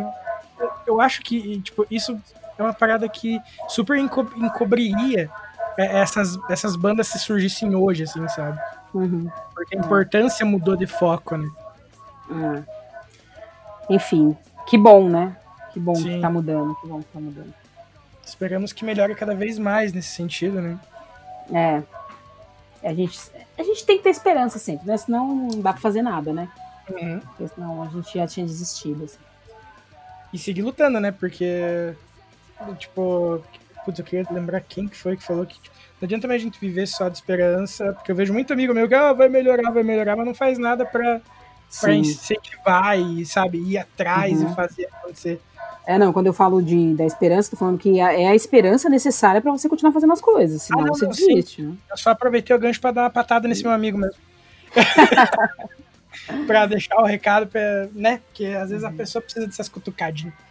E, e, usando aquele exemplo que você falou da sua amiga que, né, falou o lance de. Eu, eu não, não sei se eu entendi direito, que ela teve vontade de aprender guitarra ou se ela começou depois que viu você? É, ela, depois que me viu, ela começou a tocar. Certo. E tipo assim, é, depois que a High Stock, vamos, vamos, vamos voltar para 2019, quando os shows eram normais e estavam uhum. acontecendo e tudo mais. Vocês devem ter feito bastante show em 2019, certo? Muito. Então. E tipo, aconteceu casos de vocês descerem do palco e chegarem pessoas e, tipo, falarem esse, esse tipo de coisa para vocês? Por exemplo, porra, vocês estão sendo uma, uma, uma puta inspiração para mim ver o que vocês fizeram aqui hoje. Aconteceu fatos assim? Nossa, a gente foi tocar em Goiânia no começo do ano com a uhum. Anticorpos, né? Que são é, minas brasileiras que estão morando em Berlim e aí elas vieram fazer uma turnê uhum. é, no Brasil e a gente tocou com elas em Goiânia e Brasília. E aí em Goiânia tinha. Teve uma, uma mina já adulta que veio falar com a gente, falou: Nossa, eu acompanho vocês, eu vejo vocês no Instagram e tal, e eu fico muito feliz, né? A mensagem que vocês transmitem, tipo, me preenche e tal. Uhum. E aí, ok, né? Um negócio incrível e tal, mas, meu, é uma pessoa adulta e tudo mais. E aí, daqui um tempinho, a gente né, se refez ali daquela emoção. E aí vem uma, uma, uma mulher com uma criança. Ah, uhum. ela queria falar com vocês, porque ela gosta muito de vocês, ela queria tocar, ela gosta de banda de, de menina e viu vocês, e aí queria que a gente trouxesse ela aqui. Quer dizer, a gente é uma banda do underground, sabe? A gente não é um. Sabe? Uhum. E, e aí a menina viu pelo Instagram e quis ir ver a banda, sabe? Porque eram Sim. mulheres tocando, assim. E, então, assim, nossa, eu achei, achei incrível, assim. E então é isso, assim, né? Eu, se a gente puder que as pessoas não precisa nem conversar com a gente, né? Mas sei uhum. lá, assim, as pessoas virem a banda e, e sentirem que elas não estão sozinhas, principalmente as pessoas LGBTs, sabe? Sentir que não estão sozinhas, que as, as angústias delas é, a gente compartilha também, a gente já compartilhou, a gente passa ou vai, já passou, vai passar por isso, sabe? É, uhum. É, no país que a gente vive, a gente tá sempre esperando passar por a mesma coisa. Quando o LGBT vai passar por alguma coisa bastante semelhante, né? E aí, quando uhum. você é uhum. preto, você tem mais essa questão, né? Você passa uhum. pelas questões LGBTs, não, aí você é mulher e você é preta. Então tem, tem essas, essas coisas que a gente precisa separar, né? Você Sim. passa pelas questões que, que, são LGBT, e aí elas são comuns, as pessoas LGBT, e aí tem um plus, né? Porque daí a pessoa é mulher e depois a mulher, a pessoa é preta. Uhum. Então, assim, eu acho que se a gente puder, pelo menos mostrar para as pessoas que elas não estão sozinhas, eu acho que pra gente já é o suficiente, assim. Sensacional, cara. E, tipo, é, em contrapartida dessa pergunta que eu te fiz agora, eu queria te fazer uma, se você não quiser responder, não tem problema. É, se, tipo, por conta da mensagem que vocês passam, por conta de toda a imponência que vocês causam quando vocês estão no palco e por tudo que vocês são, vocês já sofreram um ataque por causa disso? Hum, com a Raiz, não. Não que eu me lembre. Acho que não. Diretos, não. Uhum. Deve, certamente, né? As pessoas devem achar que a frequência do vocal é ruim, que a baixista, sei lá, que a baixista não pula como a baixista do sei lá da onde, a baterista não faz a virada, não sei da que. É possível que tenha, assim, mas a gente é, ataques diretos como banda, não. Assim, uhum. o que já aconteceu é na vida, né? Assim, eu já toquei Sim. em banda que a gente, a gente teve que largar os instrumentos e partir pra porrada, porque o cara, tipo, tava na frente do, da, da banda, assim, não tinha palco na época, né? Uhum. Quando eu tocava no Cosmogonia não existia esse negócio de palco, né? E aí, essa coisa de, tipo, é, para de falar, mano. Vocês falam demais, porque a mina tem o discurso, né? Preciso falar, porque a banda não é só a música, né? Sim. E era difícil para as pessoas nos anos 90 entender isso. Entender que o punk, que o hardcore pra mulher, ele tinha uma questão a mais, sabe? Não era só ir na uhum. música e ficar lá plugando lá no meio, sabe? Sim. Sim. E aí as pessoas não aceitavam. Então a gente já, já tretou, já saiu na mão, já. A Débora já pulou da bateria com as baquetas, enfim. É, rolava essas coisas assim, mas com a Raiz ainda não. Feliz ou infelizmente ainda não. Uhum. Cara, a gente dá risada, mas tipo, é o cúmulo, né, velho, do absurdo pensar que umas coisas assim, tipo, acontecem por, por ignorância, velho. Não, mas isso dentro do punk, tá? Dentro Sim, da cena exatamente. Punk, porque eu já toquei, eu já toquei em boteco de, de bairro, assim, que daqueles botecão que só tem um velho barreiro pendurado na, na parede. uhum. E o tiozão que ficava lá, que era um tio da, da rua, que não necessariamente sabia de nada disso, nunca tratou desse jeito. Muito pelo contrário, ficava com curiosidade, queria, queria conversar, queria trocar ideia para ver qual é que era, o que, que é isso uhum. que vocês uhum. estão fazendo. Agora, esse tipo de reação que eu mencionei aí, que rolaram várias vezes, isso parte sempre do, de dentro da, da cena punk, né? Um dos é. caras. Não, já aconteceu, por exemplo, em Verdurada. Caraca, velho. É, não, essa aí eu vou ter que contar agora. Acho que é a primeira manda vez que eu falo sobre, é a primeira vez que eu falo sobre isso.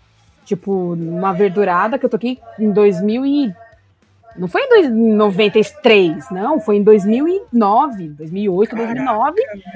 É, eu tocando lá com, com, com o Dominatrix e os moleques, os amigos do, da, dos, das pessoas ali envolvidas né, com a organização, né, os uhum. adolescentes lá dele, é, fazendo comentário racista, do tipo, ah, tira a peruca, por conta do Greg Power. É, e aí rolou uma treta louca, assim, teve pancadaria, porque as pessoas. A gente não escutou, né? A gente tava no palco, a gente não escutou. E aí, quem escutou embaixo, assim, rolou um pau horrível por conta disso. E só depois a gente ficou sabendo que tipo de comentário tinha sido feito, né? É, mas é isso. É, esse, é, esse é o hardcore branco, classe média.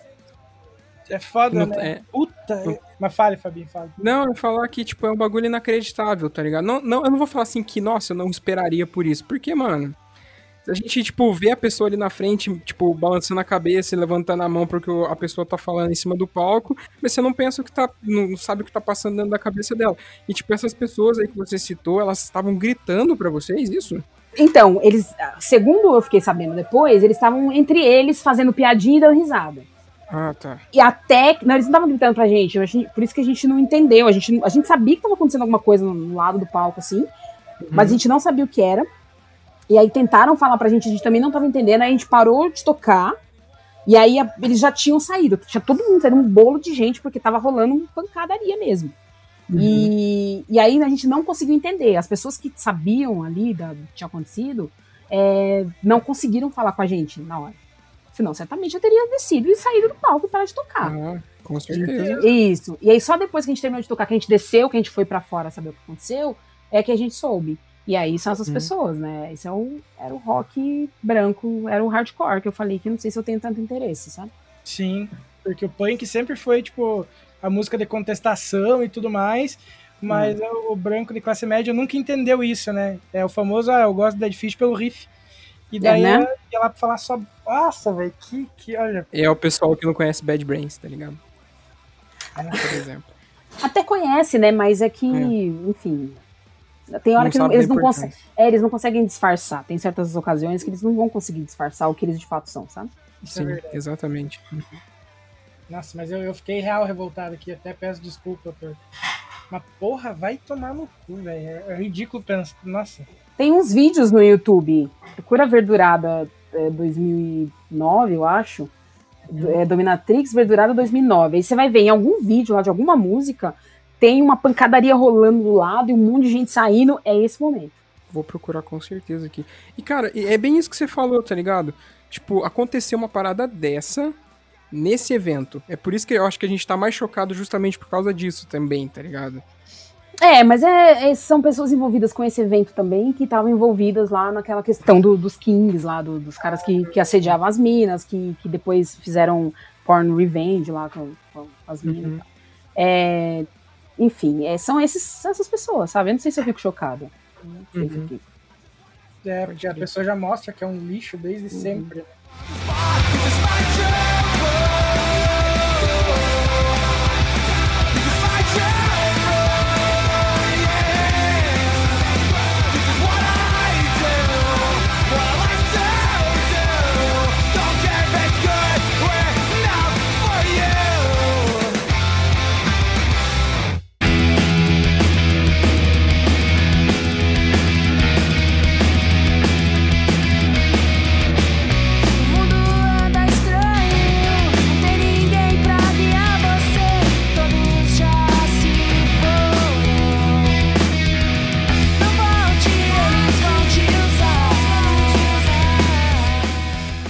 Então, Josi, já que a gente falou bastante sobre música, sobre a cena queer, sobre representatividade e tudo mais, a gente queria saber de você agora, e essa é uma pergunta que a gente costuma fazer para todos os nossos entrevistados que vêm trocar uma ideia.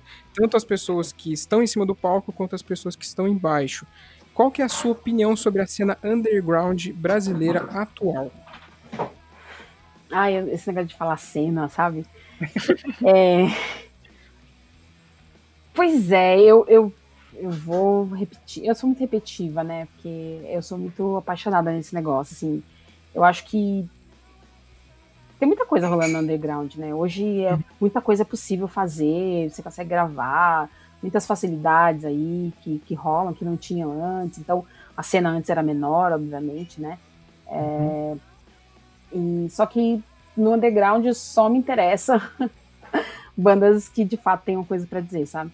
Uhum, bandas sim. sinceras, com honestidade, assim, é, é só o que me interessa. Então eu, eu, eu gosto muito, eu, eu compro merch, eu compro camiseta, eu vou no, no show é, uhum. da Punho de Maim, da banda Malúria, da Bioma, sabe, da sapataria, mas é isso que me, que me interessa. Tem bandas muito boas fora desse circuito punk, assim, feminino? Tem, mas eu não sei se, eu, se me interessa mais isso, sabe? Uhum. Então, assim, é, eu acho que o que tem sido feito de relevante, de importante, assim, que dá, vale a pena parar para escutar, é, são a, a, as minas e os LGBTs. Pode crer. E é legal porque, depois, que nem o Vini, o Vini mencionou isso, acho que não, não sei em que, em que altura do segundo bloco, mas é, o fato da gente ter trocado aquela ideia ano passado com a Nath abriu muito a cabeça, tá ligado? Tipo, coisas que a gente não sabia, coisas que a gente. bandas que a gente não conhecia, é, cenários que a gente jamais conheceria, porque a gente tava no de pandemia e ia ser mil vezes pior porque a gente não poderia ver isso pessoalmente, digamos assim, tá ligado? Mas a, essa, a, conversa que a gente teve com ela e a que a gente teve com você agora foram dois horizontes que a gente, tipo, tá adorando, tipo, desbravar, tá ligado? Uhum. Ah, então tem bastante coisa aí pra, pra escutar. tem, né? E tem bastante Sim. mina pra vocês chamarem aí também pra, conversar. Com certeza. E é legal que sempre que a gente conversa com alguém, por exemplo, quem falou pra gente. A gente já tinha vontade de trazer você aqui e tudo mais, mas quem deu, tipo, o empurrãozinho final foi o Fausto. Nossa, o Fausto. Parceiro. Fa- ah, Inclusive, a gente, tava a gente tava gravando uma música hoje com baixo do que o Fausto emprestou. Olha isso. Olha Nossa. Tá vendo que mundo pequeno, né? E pior que eu acho que cada convidado que venha, isso que eu acho muito massa, sabe? Que cada convidado que vem aqui sempre fala, ó, e você também chama a fulana, tem a, a ciclana também, pô, seria É. uma puta pessoa massa pra vocês trocarem a ideia e tal. Uhum. E daí a Cara. gente tá, tipo, sempre correndo atrás pra, pra manter, sabe? Porque, Ah, que legal. O Fausto é uma, uma enciclopédia, né? Ambulante, uma, um patrimônio da humanidade brasileira. né? Nossa, o Fausto é um querido, cara. Pena que o, o episódio dele a gente teve que cortar uns 15 minutinhos ali de, de programa. É. ia ter três horas e pouco, mas o, a plataforma onde a gente hospeda, ele não permite um arquivo tão grande, daí. Uhum. Mas fazer o que? Acontece. Mas o Fausto é uma pessoa sensacional. Puta que ela vê.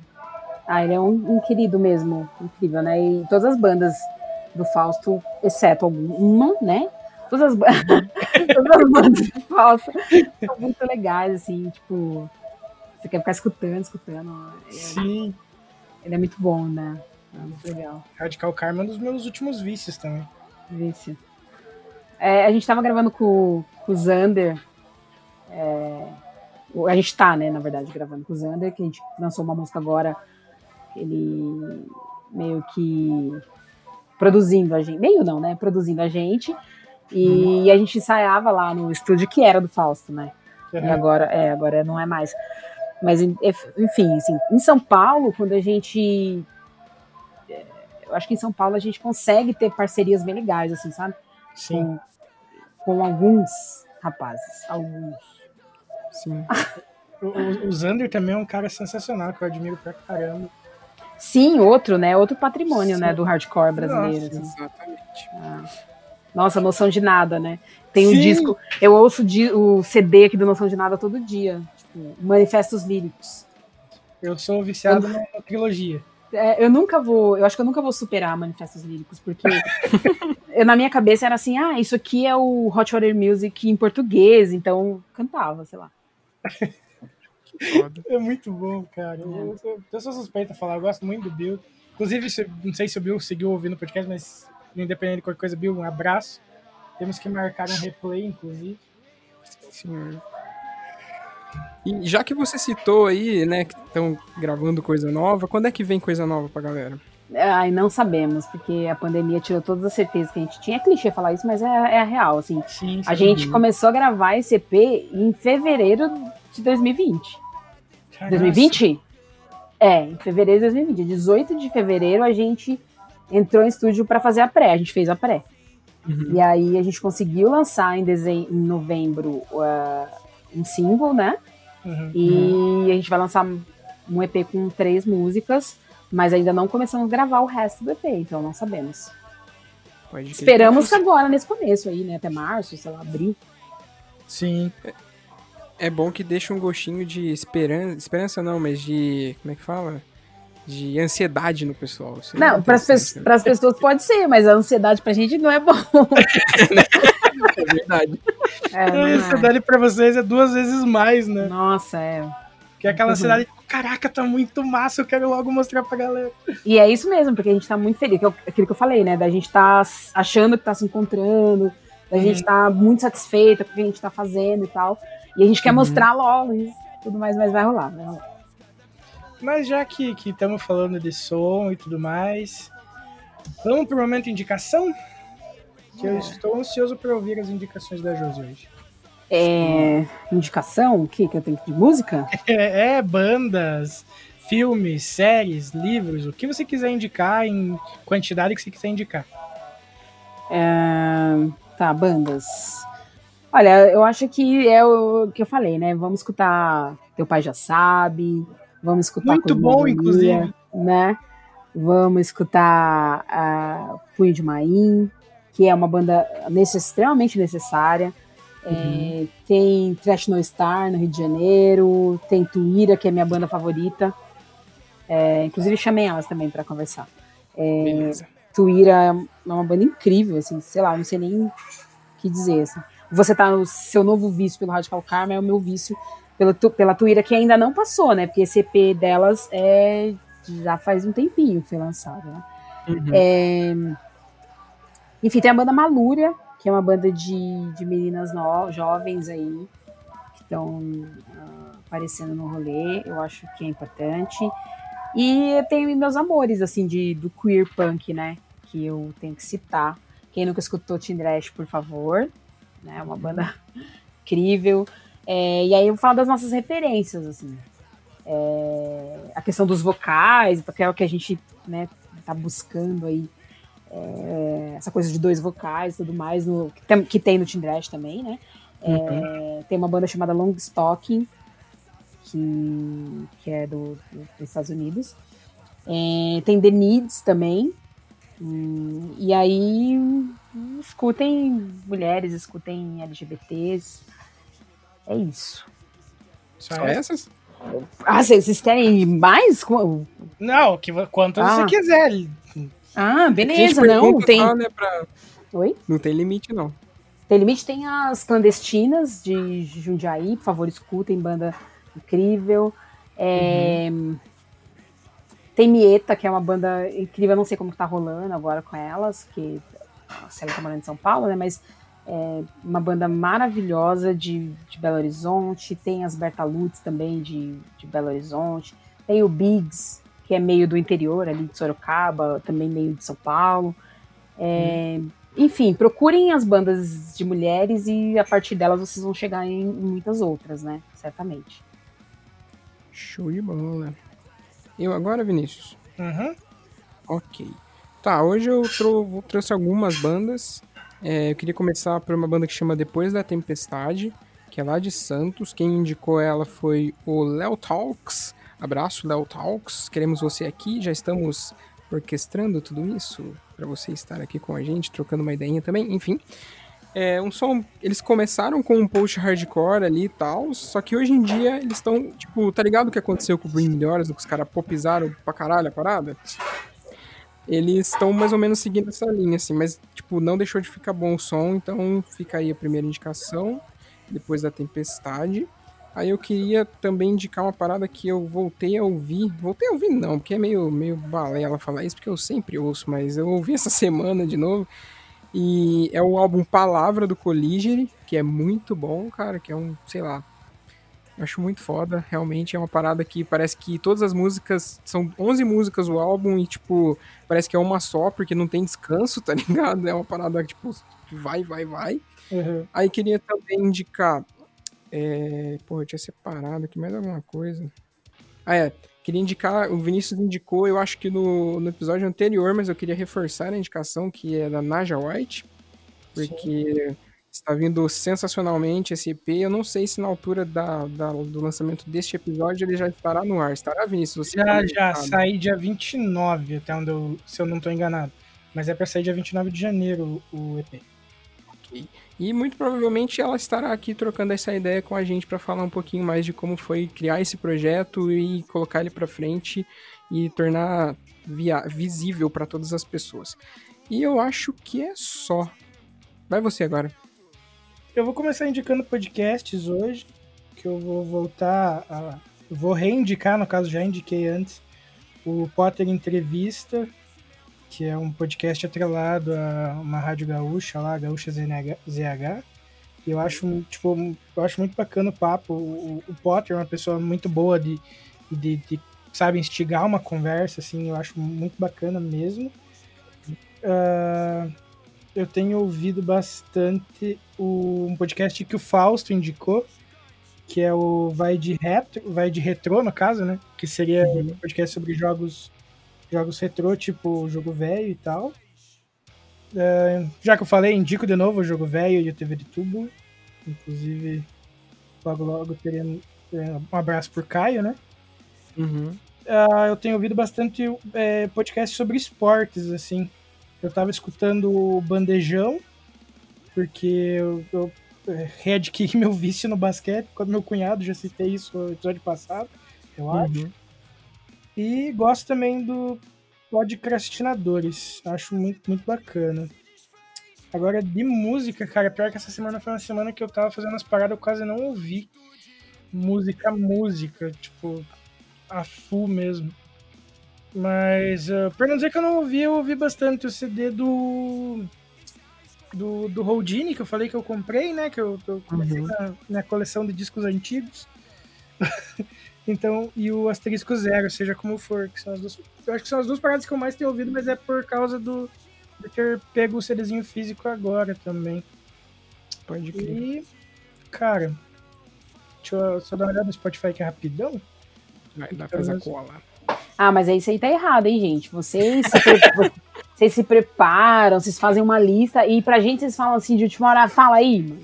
Não, Nossa, mas isso eu te contar que- que quase sempre as nossas indicações é tipo assim, eu literalmente eu abro antes da grava- na hora da gravação, a hora que chega no momento de indicação, eu abro meu, meu Spotify pra ver o que, que tá nos últimos tocados. Eu faço isso também. Porque Ah. senão, se, não dá pra fazer, se for, se eu for fazer listinha, eu sempre esqueço. Então, Eu quero, faço no susto. eu quero indicar um podcast, então. Um podcast, Não, História, com certeza. um podcast História Preta, é, que trata, aí já que a gente tá falando de Punho de Maim, por exemplo, né? Banda tão importante aí. É, História Preta, quem não escutou ainda, por favor. De resto, eu só tô escutando o podcast de, de vestibular, gente, porque eu dou aula pra, pra, em cursinho, sabe? Então, infelizmente, infelizmente eu paro por aí, tá? É só. É o é o que tem pra hoje. E eu acho que eu vou também reindicar a banda que eu indiquei no, episódio com, do René, que foi a banda Action Adventure, de novo. Porque, cara, é é real, uma das coisas mais incríveis que eu já vi foi o, o, o, o clipe de Barricades. É, é uma banda que é formada, tipo, por, por, por pessoas é, pretas, né, e tal. Eles fizeram um clipe de 59, uma música de 59 segundos, porque é o tempo de um post no, no Instagram Uhum. e do, do TikTok. E eles patrocinaram nas duas plataformas. Olha. E foi assim que eu conheci, inclusive, por patrocinados do Instagram. E, tipo, o clipe, é, a, a mensagem da música é muito pesada, assim, sabe? Tipo, é, você ouviria se a gente fosse diferente, porque isso é uma das poucas coisas que a gente não pode mudar. Você ouviria se todos nós fôssemos iguais, porque tá ficando cada vez, cada vez mais difícil passar por essas barreiras. Mano, é tipo, putz, daí eles estão, eu já contei isso aqui antes, eles estão segurando uns cartazinhos, assim, de frases que já falaram pra eles, sabe? Tipo, ah, vocês não, o som de vocês não soa tão preto. Ou senão, tipo, ah, deixa eu adivinhar, vocês têm um conjunto de hip hop, sabe? Umas paradas Uhum. assim. Sim, sei bem. E o som dos caras é muito fino, de verdade. Eu- então, acho que vale a pena reindicar e é isso aí. Enfim, acho que por hoje é só as minhas indicações. E, e vamos ouvir Raiz, né, gente? Porque, inclusive, parabéns, o último clipe tá sensacional. Ah, obrigada, valeu. Deu um trabalho. Então é isso. Pra você que ficou com a gente nesse super tempo maravilhoso, muito obrigado pela sua audiência, muito obrigado pela sua companhia, pela sua amizade. E, é- e não poderíamos deixar de agradecer essa aula, que não foi uma aula de vestibular, foi uma aula de vivência. São coisas diferentes, a partir, mesmo a gente estando conversado com uma professora hoje. Mas é isso, é, Josi, muito obrigado pela sua por tirar esse tempinho aí do seu dia para vir trocar essa ideia com a gente. Muito obrigado por falar um pouco da sua vida, por dar essa aula de vivência pra gente. Quando quiser voltar, as portas estão abertas. Muito obrigado de verdade. Ah, eu que agradeço, de verdade. De- olha, eu não gosto de falar em podcast, não gosto de live, mas me- já me arrumaram tantas que eu acabei me acostumando e foi super agradável aqui. Obrigada. É, é isso, obrigada pelo espaço. Convidem mais mulheres. Convidem também fotógrafas do hardcore, sabe? Tem- tem umas Inclusive, se tiver aí. contatos para passar pra gente, a gente adoraria, de verdade. Sim, tem a Baju, ah, tem a Baju não, tem a Baju aqui de São Paulo, que tá sempre no rolê, tem a, a, a Simone e tal. É isso. Mas tem outras Perfeito. pessoas também. Perfeito. Obrigada, gente. A gente que agradece gente do fundo do é. coração mesmo, assim. Exatamente. Eu acho que muitas pessoas deveriam escutar essa aula, sabe? Não só a galera do, do hardcore e tudo mais, mas de verdade, do fundo do meu coração, eu tô muito feliz, muito feliz mesmo, muito realizado, inclusive, de ter feito essa entrevista hoje. Entrevista, a gente trocou ideia, né? Entrevista. Obrigada, gente, de verdade. E é isso então, mais uma vez para você que ficou com a gente por todo esse tempo, muito obrigado. Vocês são de extrema importância pra gente, a gente sempre fala isso e Vinícius, não, nem, não precisa nem falar, né? Cara, vocês podem encontrar a gente no Anchor, no Breaker, no Castbox, no Radio Public, no Spotify, no Deezer, no Google Podcast e no Podcast Addict para você que prefere usar um agregador e não um, coisa, não um outro aplicativo específico, tipo Spotify e Deezer. Enfim, fica aí a- as indicações de onde estamos. Exatamente. E se você quiser vir trocar uma ideia com a gente, seja ela qual for, se você quiser mandar o seu trabalho pra gente, né? Se você tem música autoral, tanto com banda quanto com artista, so- artista solo, é só mandar que a gente vai ouvir com o maior prazer e divulgar você com um prazer maior ainda. Então a gente tá lá no Instagram como arroba podcorepodcast, nossa DM tá lá para que você quiser vir trocar essa ideia. E se você quiser vir participar também do programa, é só vir conversar com a gente que a gente dá um jeito disso acontecer. E se você gosta mais de mandar um e-mailzinho mais formal e tal, a gente também tá lá. Então a gente é contato, contato podcore, eu sempre me enrolo, velho. Contato podcore.gmail.com, é só mandar lá que a gente vai te responder também. Mais algum recado, Vinícius? Eu acho que hoje eu não tenho recados. Ok, então, pra gente terminar aqui, se cuidem, fiquem bem. A vacina chegou, né? Nesse momento da, de lançamento desse episódio, espero que essa vacina já tenha percorrido por boa parte do Brasil. E logo, logo a gente vai estar se abraçando e curtindo um showzinho juntos aí, se Deus quiser, ok? Até mais, até quinta-feira que vem. Tchau, tchau. Falou!